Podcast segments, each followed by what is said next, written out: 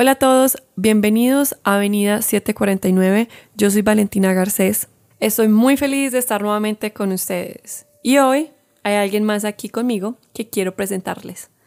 Quiero que la conozcan porque sé que todos tenemos planes, deseos y sueños en nuestras vidas. Y ella es un ejemplo de que con disciplina, dedicación, constancia, se cumplen los sueños que otros dicen que son inalcanzables. Dar un pequeño resumen de su vida profesional antes de que ella en unos segundos nos acompañe y prenda su micrófono. Ella es Estefanía Álvarez, deportista olímpica, campeona panamericana 2012, campeona suramericana 2016 en nadado artístico. Y si eres colombiano, te vas a sentir orgulloso, ya que ella junto a su compañera, por primera vez Colombia logra clasificar en nadado sincronizado a las Olimpiadas en Río 2016. Ahora sí, se las presento ya es momento de que realmente conozcan el gran ser humano que es. Estefanía, bienvenida a Avenida 749. Gracias por estar aquí con nosotros. No, gracias a ustedes por invitarme. Estoy súper contenta de estar acá. Para mí es toda una experiencia y me encanta poder compartir muchas cosas con, contigo y con pues todas las personas que lo escuchan. Yo quiero conocer y saber quién es esta persona que está detrás de esta deportista olímpica. Bueno, vivo en Medellín, soy deportista de alto rendimiento de natación artística desde los 8 años.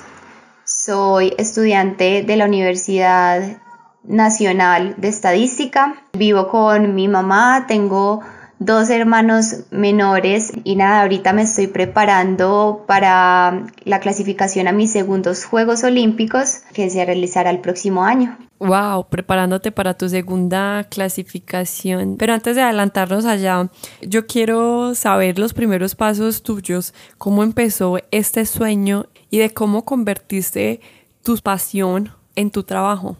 Comenzó simplemente porque mi mamá quería que yo aprendiera a nadar para que me supiera defender en el agua, pues por, como por cualquier accidente que puede pasar.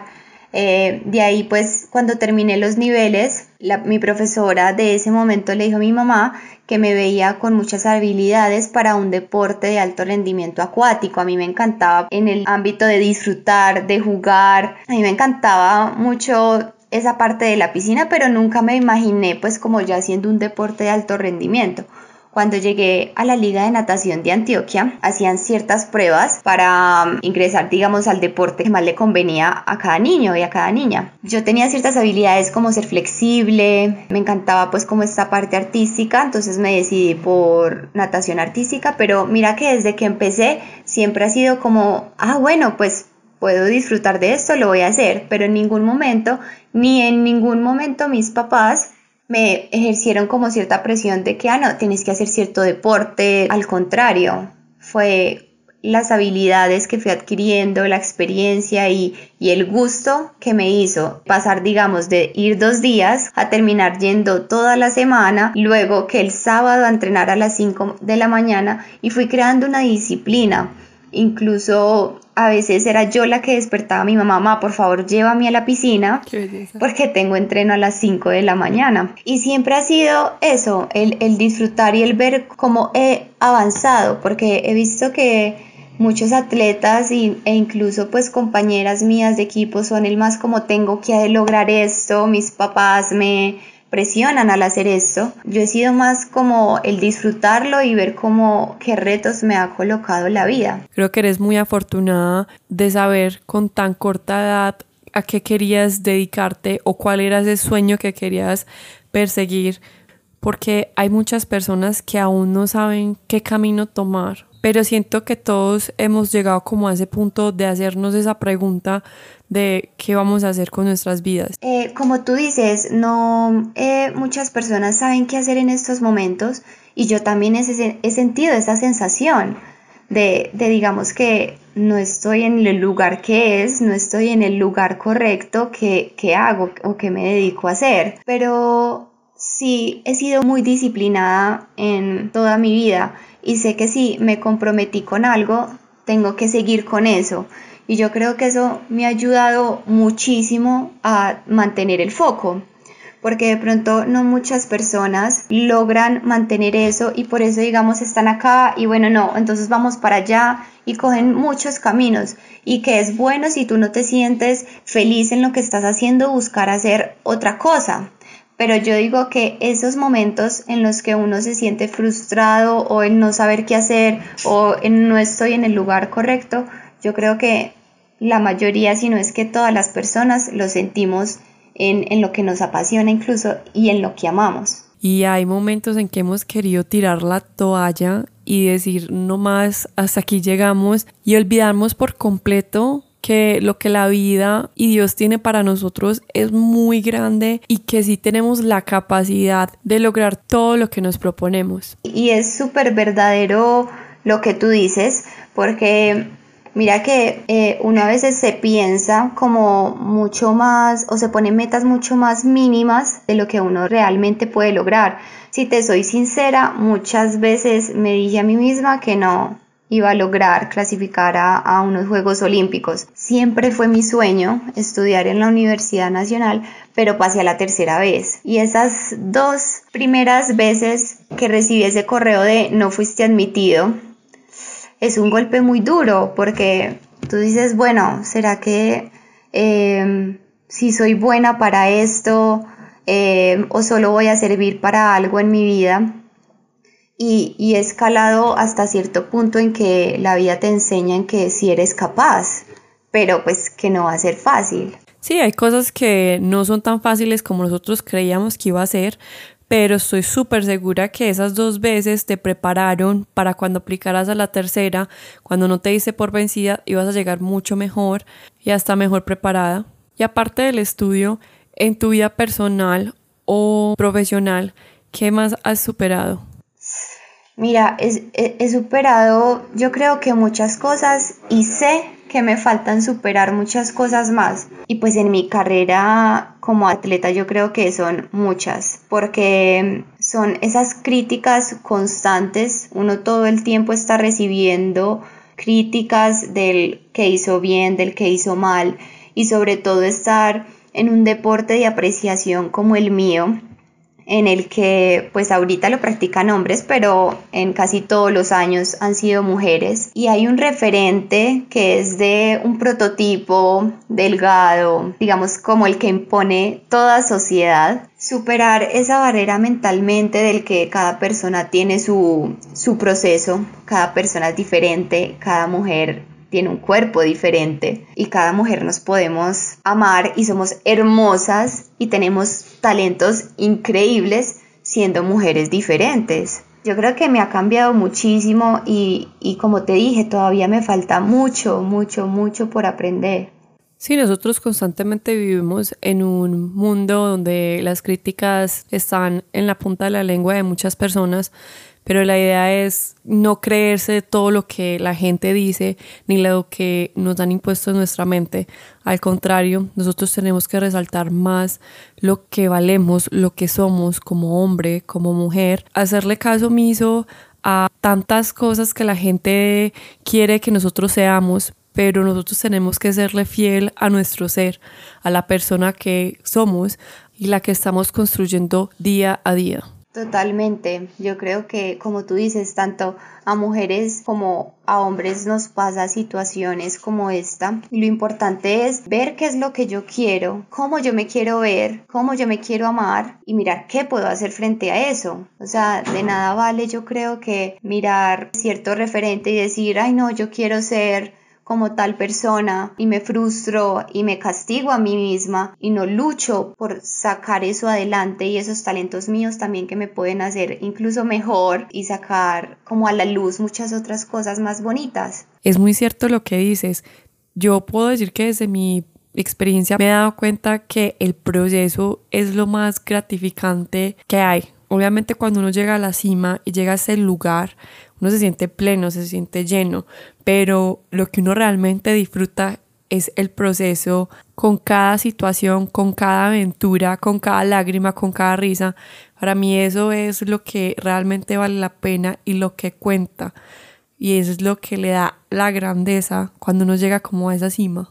Eh, hay una historia que me ha marcado muchísimo que fue un campeonato que tuve en el 2015. Es un mundial en el que pues obviamente como atleta tuve mucho tiempo de preparación, mucho esfuerzo y las calificaciones fueron muy malas. No era para nada lo que yo esperaba. Eso me derrumbó muchísimo en ese momento porque habían sido muchos años de dedicación. Y justo en ese campeonato yo llevaba una relación de mucho tiempo. Salgo de la competencia y me doy cuenta, esta relación no era lo que yo pensaba. Fue un golpe muy duro para mí pues porque miro las situaciones que estaban pasando y me coloco mucho más triste, me doy golpes de pecho del por qué me pasaban esas cosas, del por qué yo tenía que estar viviendo esto. Y después de ese, de ese campeonato pasan cosas tan buenas para mi vida Obviamente ya lo estoy resumiendo mucho, pero después de ese campeonato logro clasificar por primera vez a unos Juegos Olímpicos, logro terminar esa relación, sentirme bien conmigo misma y no es simplemente eso, sino todo lo que me enseñó, o sea, ahora tengo mucha más confianza en mí, trato de que esa confianza yo la puedo aplicar en todo, tanto en mis relaciones, el nado sincronizado, en mi carrera profesional. De eso salió una Estefanía muy diferente y, yo creo que eso le pasa a todas las personas cuando están en una situación tan difícil. Y hay que ser conscientes porque uno no es consciente en esos momentos y uno se deja agobiar y, y llenar de esa tristeza tan horrible de ese momento. Y no se da cuenta que de esos momentos uno va a salir más fuerte, va a salir mucho más preparado porque ya has vivido cosas que de verdad te han hecho tocar fondo te das cuenta que cuando llega otra situación similar, ya tú ya sabes que ya no quieres vivir lo mismo, de que a veces tenemos las manos llenas de tantas cosas que ya no nos van a servir, pero nosotros nos aferramos a veces a eso sin darnos cuenta que cuando lo soltamos es cuando ya nos empiezan a llegar muchas cosas más. Entonces yo creo que si tú no hubieras dado el paso de, de pronto de terminar esa relación o cambiar, de pronto no estarías contando la historia que clasificaste por primera vez en unos Juegos Olímpicos. Yo creo que para ti lo más gratificante es las gotas de sudor, pero me imagino que cuando estás en esa piscina haciendo eso te sientes libre, te sientes completa, te sientes grande y realizada. Totalmente, sí. Y es súper gracioso porque yo antes de, de un entreno así muy duro, no te imaginas el miedo que me entra, pero cuando lo hago, cuando lo termino, es como lo, lo, hice, lo logré. Incluso esta semana estaba escuchando a una deportista que yo admiro mucho y ella decía, pues sí, o sea, tú tienes ciertas metas, tú entrenas, estudias o lo que sea que te levantes a hacer cada día por cumplir esa meta, pero si uno simplemente está pensando en el momento en yo hago esto, pero es porque quiero realizar esto, quiero clasificar, estoy esperando este día o necesito ese puesto o yo tengo que ser esta persona, va a ser mucho más difícil. Si la vida de pronto te cambia los planes como está pasando ahora que a todo el mundo pues nos cambió los planes y ella tiene, me parece a mí, mucha razón en lo que uno se tiene que enfocar es por lo que hace cada día, el camino, como tú dices, o sea, el camino yo creo que es lo más gratificante y lo que más le va enseñando a uno tanto como persona como en tu parte profesional, te va preparando para de verdad estás hecho y para lo que la vida te tiene preparado para ti. Así uno se goza más la vida. Claro, pero todo es un proceso, pienso yo. O sea, al principio uno quiere ser, eh, digamos, como tal referente, pero entonces tú lo superas y dices, no, ya quiero ser como tal, y lo superas, y, e incluso llegas a ser mejor y a llegar a muchos más puntos de los que ni tú pensabas ni los que tu referente había logrado. Eso es como increíble, que llega un momento en que la persona que tú más admiras se vuelve hasta tu propia competencia. Sí, sí, exactamente. Uno ya ha llegado tan lejos que llega a ese punto y competir con, con personas que han sido tu referente, sí, exacto. Uno debería arriesgarse a hacer todas las cosas y, y que la vida lo sorprenda a uno con el resultado. ¿Y tu familia? ¿Cómo ha vivido tu familia esta experiencia contigo? Ellos me han apoyado desde el principio, pero hubo un momento, digamos, en toda mi carrera que mm, eh, afronté con ellos, que fue cuando mis papás eh, se separaron. Yo me voy con mi mamá y con mi hermano menor. Mi mamá cae en una depresión muy dura y a raíz de eso, pues pasando por una situación económica muy difícil. En el club pues de nado uno siempre tenía que pagar eh, una mensualidad, entonces ahí también tenía que tomar decisiones y decido salirme de natación artística porque en, en, ese momento yo no recibía ningún apoyo por ser atleta profesional y digo, necesito trabajar. Entonces hablo con la liga y ellos me dicen, no, nosotros te vamos a ayudar, te vamos a apoyar, vamos a mirar qué podemos hacer para que tú puedas seguir. Y mira que es mucho de lo que yo decía, como en cierto tiempo mirar las señales que te están colocando la vida. Y, en esos momentos yo había tomado una decisión de salirme, pero si la vida me está dando la oportunidad de quedarme, de aprovechar, de mirar qué más puedo hacer yo en este deporte, por qué no hacerlo, por qué no mirar qué, qué puedo hacer mejor. Logro, eh, digamos, entrar en un subsidio que me ayudaba a mí para transporte y no fue sino cuestión de meses en los que yo logré conseguir cierto puesto en los que me lograba entrar en, en, un apoyo económico de los entes departamentales. Entonces, al ganar ciertas medallas, yo ya lograba obtener ese apoyo económico que eh, fue una salvación, porque es como te dije, la vida te va mostrando y, y te va colocando personas y situaciones que, que, de pronto te ayudan y que te muestran cuál es el camino que uno debe de seguir. Qué lindo. Pues uno cuando cree que todo está perdido es cuando a veces la vida le da señales de que no, por aquí todavía es el camino y sigue todavía que, que, que te vamos a ayudar. Sí es como vas bien, es duro, pero vas bien, tú puedes, o sea, no estás sola tampoco. No, y que vale la pena seguir luchando. Es que la gente, si no se rindiera tan fácil, se daría cuenta que, que hay muchas cosas por cumplir, independientemente del sueño que tengas. Y ya pues me imagino que salieron adelante después de toda esa situación y fue un aprendizaje y una historia más para contar. Claro, para crecer fue un año muy duro, te cambia la vida, literalmente, pero uno se va acomodando con el tiempo, con mucha fe, con, con mucho amor y con aceptación a cada proceso. Bueno, Estefa, un último mensaje que le quieras dar o algo que quieras compartir a las personas y que te tomen como ejemplo de que los sueños sí se hacen realidad. Todos estamos pasando por situaciones muy difíciles, todos de diferentes formas, y no por eso tenemos que dejarnos caer. Hay que buscar salir adelante, hay que buscar eh, lo que sea mejor para nuestra mente, lo que sea mejor para nuestro cuerpo. Si a ti te funciona hacer una cosa, si amas hacer una cosa, hazla con toda la pasión del mundo y con toda la disciplina y dedicación que eso requiera.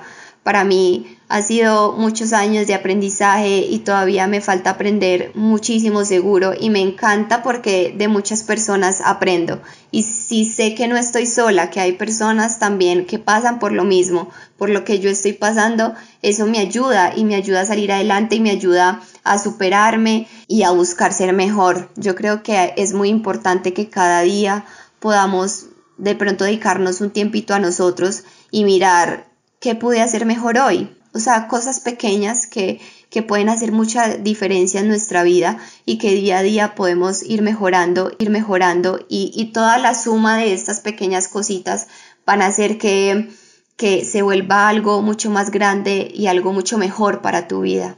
Nunca es tarde para cumplir los sueños. Nunca es tarde y como, como hemos dicho en, en todo este podcast, cada persona tiene su tiempo y no está mal que una persona vaya más lento que otro, no está mal que una persona vaya más rápido que otro, para cada persona es diferente y hay que aceptarlo. Cada uno tiene su proceso. Estefa, muchísimas gracias por ser parte de este episodio, gracias por contar tu historia, gracias por inspirarnos el día de hoy. Eh, siempre las puertas abiertas están aquí para ti. Gracias por este espacio tan lindo que nos brindaste. No, Valen, gracias a ti por abrirme este espacio, por abrirles el espacio a tantas personas, por compartirlo, por hacerlo escuchar y, y me encantaría poder estar contigo de nuevo y compartir muchas otras cosas más. Estoy súper segura que así va a ser. Y antes de despedirme de ustedes, quiero decirles que no dejen que aquellos que no tengan buena voluntad en sus corazones se apoderen de sus decisiones o que decidan por ustedes. No dejen que ellos sean los que digan si tú eres bueno, si sirves o no sirves para algo. Esa decisión no es de ellos, es tuya. Así que de aquí en adelante, por favor, ponte en la meta el sueño más grande que quieres alcanzar. Disfruta el proceso, ten presente y créetelo que todos los sueños se hacen realidad. Solamente cree en ti. Gracias por acompañarnos. Yo soy Valentina Garcés. Te mando un beso muy grande. Te deseo que tengas un feliz resto de vida y nos vemos en el próximo episodio aquí en Avenida 749.